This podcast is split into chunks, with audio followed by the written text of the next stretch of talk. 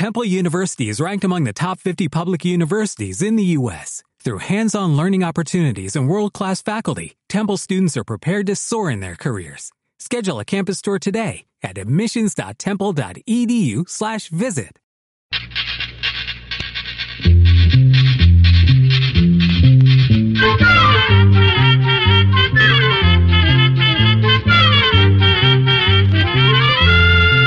Llegó pa' llegó la escuela, llegó la escuela, llegó por radio.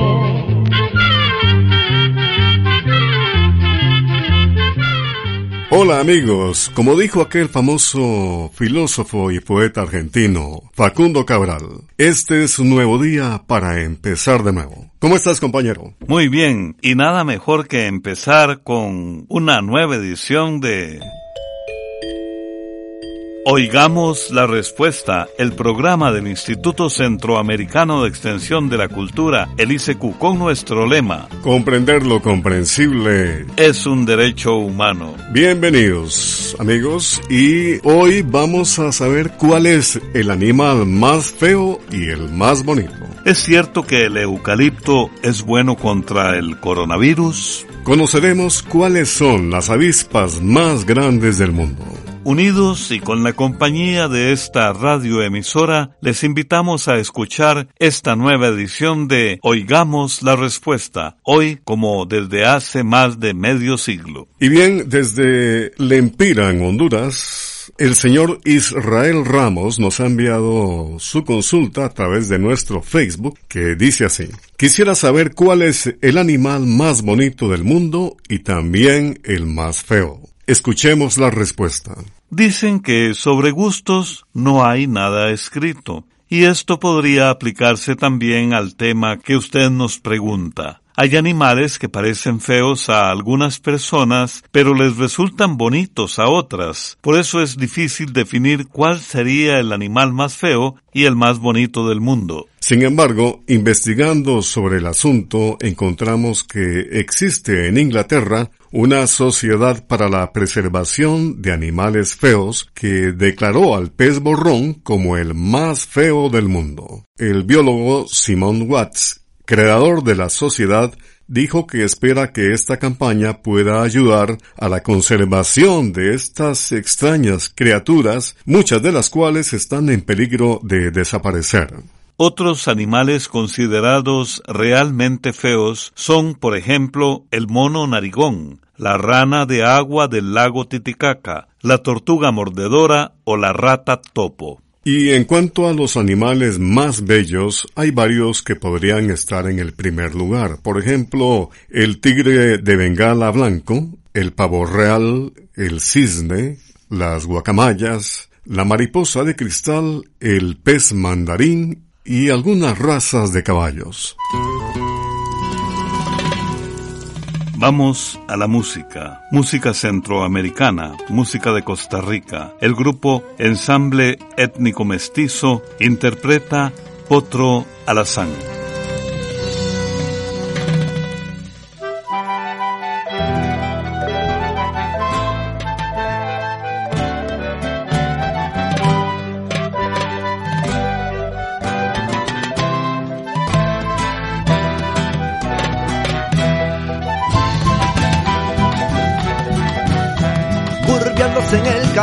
Viene ese potro alazán, sintiéndose muy ladino con su jinete chalán, guapiándose con las piedras que hacen sus cascos sonar, como teclas de marimba cuando las van a tocar, como teclas de marimba cuando las van a tocar.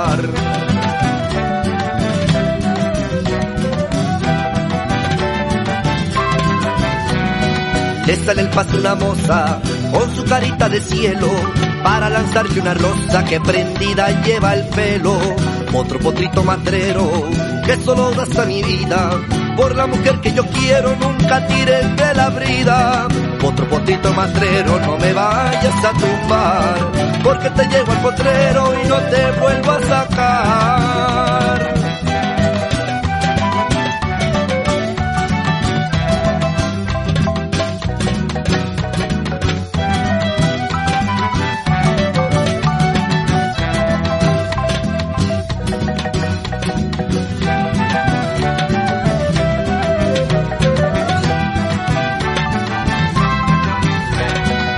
Sale el paso una moza con su carita de cielo para lanzarle una rosa que prendida lleva el pelo. Otro potrito matrero que solo das a mi vida por la mujer que yo quiero, nunca tires de la brida. Otro potrito matrero, no me vayas a tumbar, porque te llevo al potrero y no te vuelvo a sacar.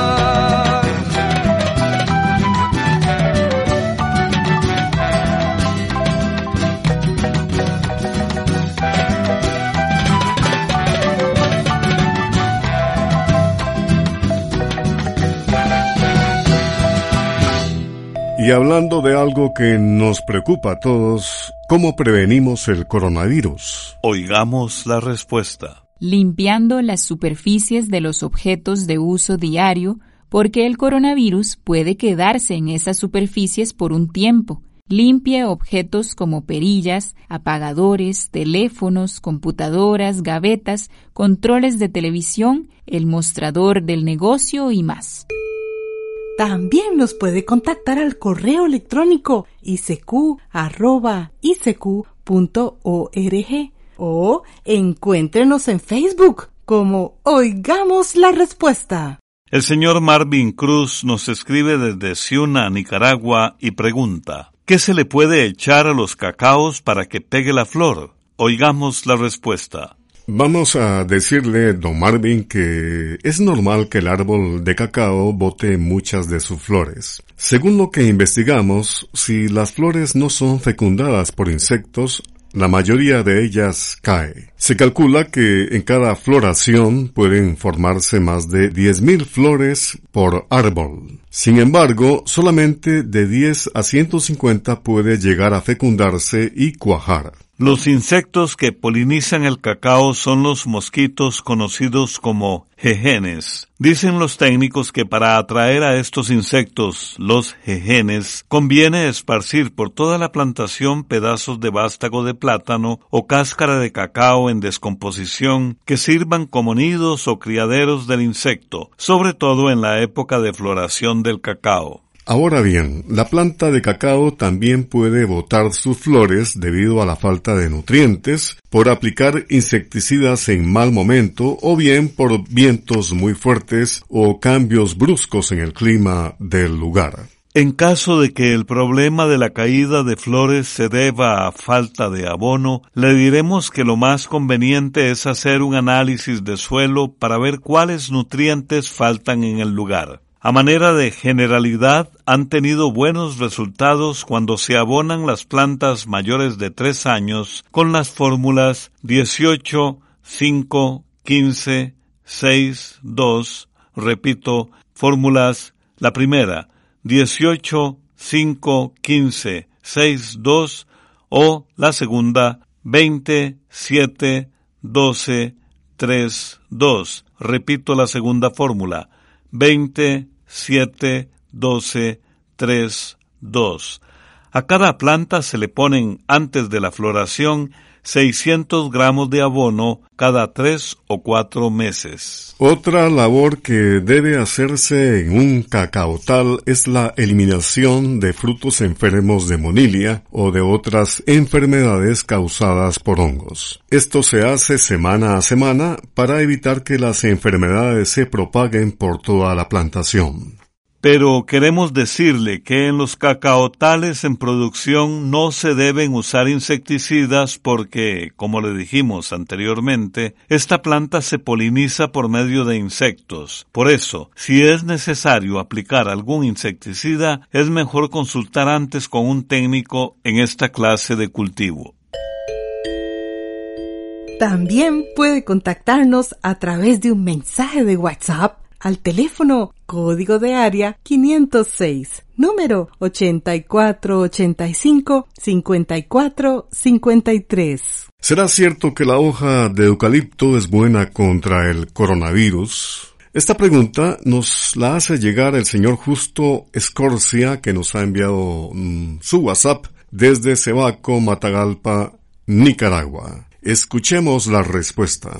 Hasta el día de hoy, no se ha podido comprobar científicamente que el eucalipto sirva como remedio contra el coronavirus y la enfermedad que provoca conocida como COVID-19. Estos remedios circulan en las redes sociales y en Internet. Dicen que las superficies se pueden limpiar usando ramas de eucalipto o que hacer inhalaciones con vapor de hojas de eucalipto o con el aceite de este árbol se puede curar la enfermedad COVID-19. Esto pareciera ser un engaño de una empresa estadounidense que vende productos de aromaterapia y que ya fue denunciada ante las autoridades de ese país, pues también anuncian otras supuestas curas contra la enfermedad COVID-19 a base de albahaca, bergamota, clavo de olor, canela y otros productos más. Ahora bien, en medicina tradicional las hojas de eucalipto se han usado desde hace mucho tiempo para tratar la tos, el asma, la bronquitis y otros padecimientos respiratorios. En estudios científicos se ha observado que el aceite de eucalipto tiene propiedades antibacterianas y antiinflamatorias, o sea, que el eucalipto podría ser efectivo contra algunas condiciones respiratorias. Pero esto no quiere decir que sea efectivo para prevenir y mucho menos para curar la enfermedad COVID-19, pues, como le hemos dicho, no existen trabajos científicos que lo comprueben. Hasta el día de hoy no hay ningún remedio para curar esta enfermedad. La solución, por ahora, es que cada persona ponga de su parte para evitar que el contagio continúe aceleradamente. Esto se puede hacer siguiendo recomendaciones como cubrirse la nariz y la boca al toser o estornudar con la parte de adentro del codo y no con las manos. También se puede toser y estornudar cubriéndose con un pañuelo desechable que se debe botar luego de usarse y después la persona debe lavarse las manos. Es importante desinfectar las superficies que se tocan frecuentemente y los objetos de mucho uso como los teléfonos celulares, las mesas, las perillas de las puertas, el control remoto de los televisores, las llaves, entre otros. Además, en la medida de lo posible, es muy importante quedarse en casa, evitar reuniones o aglomeraciones, lavarse frecuentemente las manos con agua y jabón y hacer uso de algún desinfectante a base de alcohol en gel o en líquido. Si debe salir de su casa, es importante mantener una distancia de unos dos metros con otras personas, no tocarse la cara si no se ha lavado las manos, no saludar de beso ni con la mano y no dar abrazos. Si decide usar mascarillas o las llamadas caretas, recuerde que no se deben aflojar las otras medidas como el lavado de manos y la distancia entre las personas. Este coronavirus se transmite por medio de pequeñas partículas de saliva que se expulsan cuando una persona habla, tose, estornuda o bien al botar aire por la boca y nariz. Por eso es importante mantener distancia con otras personas para así cuidarnos entre todos. Y precisamente hablando del tema este del coronavirus, a veces la vida nos reta a reinventarnos a renacer de nuevo. Ale González Mejía, cantante nicaragüense, nos deja escuchar su canción Renaceremos. Cuando todo pase, volverás de nuevo y del balcón conspiraremos sobre lo dulce del amor.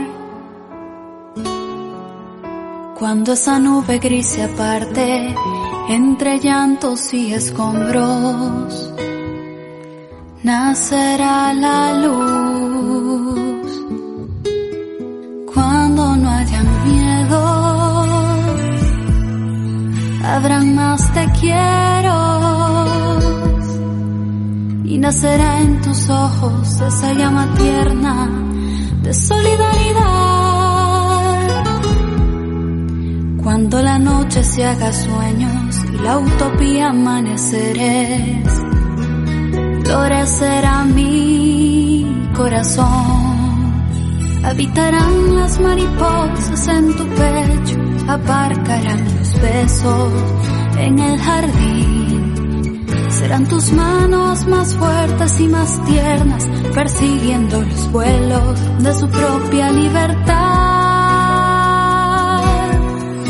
Renaceremos y nos amaremos, juntaremos esperanza, vestiremos de amor, anidaremos en la piel nuevas semillas, renaceremos y nos amaremos, retomaremos los caminos para siempre.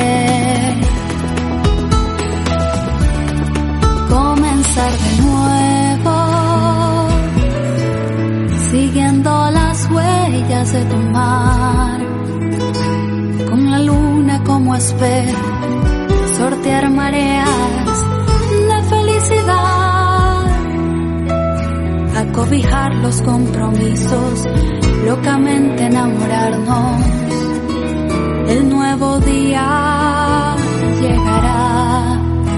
Habitarán las mariposas en tu pecho, aparcarán los besos en el jardín. Manos más fuertes y más tiernas, persiguiendo los vuelos de su propia libertad. Renaceremos y nos amaremos, juntaremos esperanza, vestiremos de amor, anidaremos en la piel nuevas semillas, renaceremos y nos amaremos, retomaremos los caminos.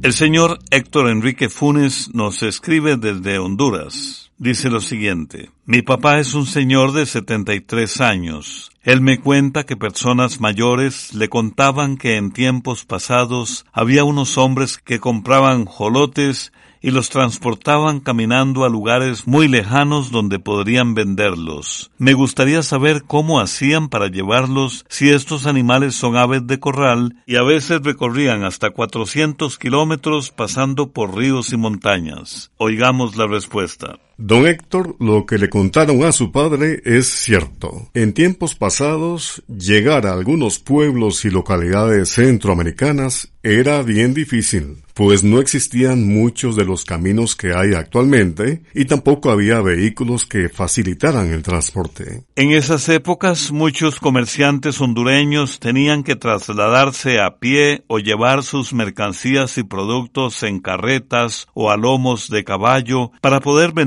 en otros sitios, algunos situados a cientos de kilómetros. Quienes vendían aves de corral como gallos, gallinas, hijolotes o pavos, tenían que llevarlas metidas dentro de jaulas en aquellas largas travesías que valientemente emprendían para ganarse la vida. Para esto se habían ingeniado un curioso sistema que permitía hacer varias jaulas juntas a cada lado del lomo del caballo. Las jaulas estaban hechas de madera y sedazo de gallina, lo que permitía que las aves viajaran tranquilas a pesar de las largas y difíciles travesías.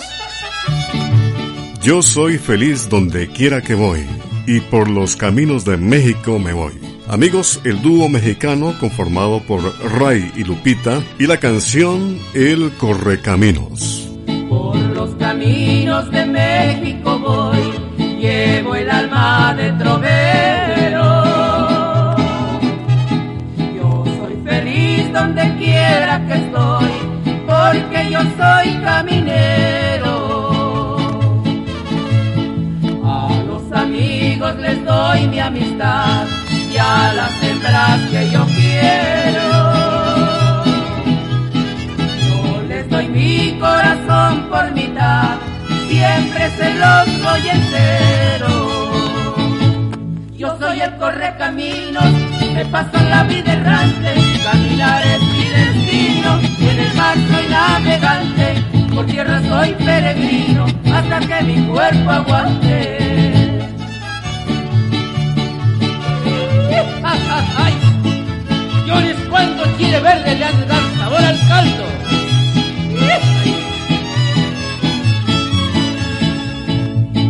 Vengo del norte y voy para el sur, caminando, caminando. Bajo el amparo de mi cielo azul, con mi guitarra cantando. La luna y el sol y las estrellas del cielo. Siempre feliz yo le canto al amor, pero al amor verdadero. Yo soy el correcaminos, me paso la vida errante, caminar es mi destino, en el mar soy navegante, por tierra soy peregrino, hasta que mi cuerpo aguante. El señor Felicito García nos envía un mensaje por medio de WhatsApp desde San Pedro del Norte en Costa Caribe Sur, Nicaragua. ¿Cuáles son las avispas más grandes del mundo? ¿De dónde son originarias? Y quiero saber si son peligrosas para los humanos. Oigamos la respuesta. Se dice que la avispa más grande del mundo es el llamado avispón asiático, que se conoce también como avispón gigante o avispón asesino. Este insecto pertenece a la familia que los científicos llaman Vespa mandarina. El avispón asiático mide alrededor de 6 centímetros de largo y mide unos 9 centímetros de la punta de un ala a la otra. Tiene la cabeza de color naranja y el cuerpo es anaranjado con rayas negras. Según dicen, estos insectos son relativamente comunes en algunas partes de Asia. Vamos a contarle que en las noticias y las redes sociales han circulado toda clase de historias diciendo que esta especie es muy peligrosa. Algunos afirman que persigue a las personas, pero según los expertos esto no es así. Aunque no persigue a las personas, siempre hay que tener cuidado porque, como sucede con muchos otros animales, los avispones asiáticos pueden atacar si sienten que su nido está siendo amenazado. Estos insectos tienen el aguijón más largo que el de las abejas comunes y como atraviesa fácilmente la ropa, en Asia las personas siempre procuran mantenerse alejadas de sus nidos. La picadura es dolorosa, pero el dolor por lo general pasa sin necesidad de tratamiento en pocos días. Sin embargo, al igual que sucede con otras abejas, hay personas que son muy alérgicas y en estos casos una picadura puede resultar mortal. También queremos comentarle que hay personas que dicen haber visto avispones asiáticos en algunos lugares de los Estados Unidos. Los expertos creen que pueden haber llegado en algún barco de carga, y aunque hasta el momento no se ha encontrado ninguna colmena, las autoridades se mantienen atentas porque de reproducirse podrían invadir otras partes del continente. Los avispones gigantes se alimentan de diferentes clases de insectos, siendo las abejas uno de sus alimentos preferidos. Es por esto que los creadores de abejas están preocupados, ya que temen que los avispones asiáticos sean un nuevo peligro para sus colmenas. Se dice que un avispón asiático puede matar unas cuatro abejas por minuto, y como en una colonia pueden haber hasta 400 avispones, imagínese usted el daño tan grande que pueden llegarle a causar a una colmena de abejas. De ahí que se les conozca como avispones asesinos. Amigos, todo pasa en esta vida. Por lo tanto, queremos transmitirles un proverbio africano. Recuerda, si hay tormenta, habrá arcoíris. Hola, soy Emiliano. La granja es uno de mis lugares favoritos de la escuela. Ahí hicimos una compostera. Y ahora la vamos a hacer en casa también. Usaremos una caja, colocamos en el fondo tierra seca y encima cáscaras de frutas y verduras. Banano, naranja, papaya, papa y huevo. Cubrimos con una capa de tierra húmeda, otra de hojas secas, más cáscaras, más tierra húmeda, tierra seca y hojas. Lo tapamos y ponemos a la sombra y lo revolvemos periódicamente y en tres meses estará lista la tierra orgánica. ¿Quieres intentarlo en tu casa? No seas plástico. Los residuos orgánicos tienen la cualidad de descomponerse muy rápidamente, como las cáscaras de frutas y verduras. La acción del calor, la humedad, la luz y otros seres vivos muy pequeños como lombrices, bacterias y hongos se encargan de descomponerlo y volverlo alimento nutritivo para la salud del suelo y las nuevas plantas. Además, todo ello contribuye en la biodiversidad, en la calidad del aire que respiramos y en nuestra calidad de vida. Compostar nuestros desechos orgánicos será de gran utilidad al planeta. No seas plástico. No asfixiemos más al planeta con nuestra basura. Recordá. Rechazar todo aquello que no necesites. Reducí tus compras. Recupera materiales. Reutiliza lo que tenés a tu alcance. Lleva tus residuos reciclables a un centro de acopio cercano para que puedan ser reciclados. No seas plástico. Una producción del Programa de Producción de Material Audiovisual y el Centro de Educación Ambiental de la Universidad Estatal a Distancia. En colaboración con el Instituto Centroamericano de Extensión de la Cultura, ICECU. Programa de Control 21. Y así llegamos al final del programa del día de hoy. Mándenos sus preguntas al apartado 2948-1000 San José, Costa Rica. También puede enviarnos sus preguntas al correo electrónico isq.org o encuéntrenos en Facebook como Oigamos la Respuesta.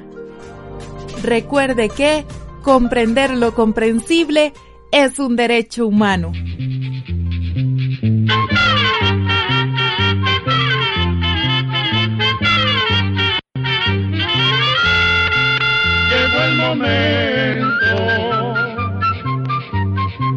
De despedirnos. Se va a la escuela, se va cantando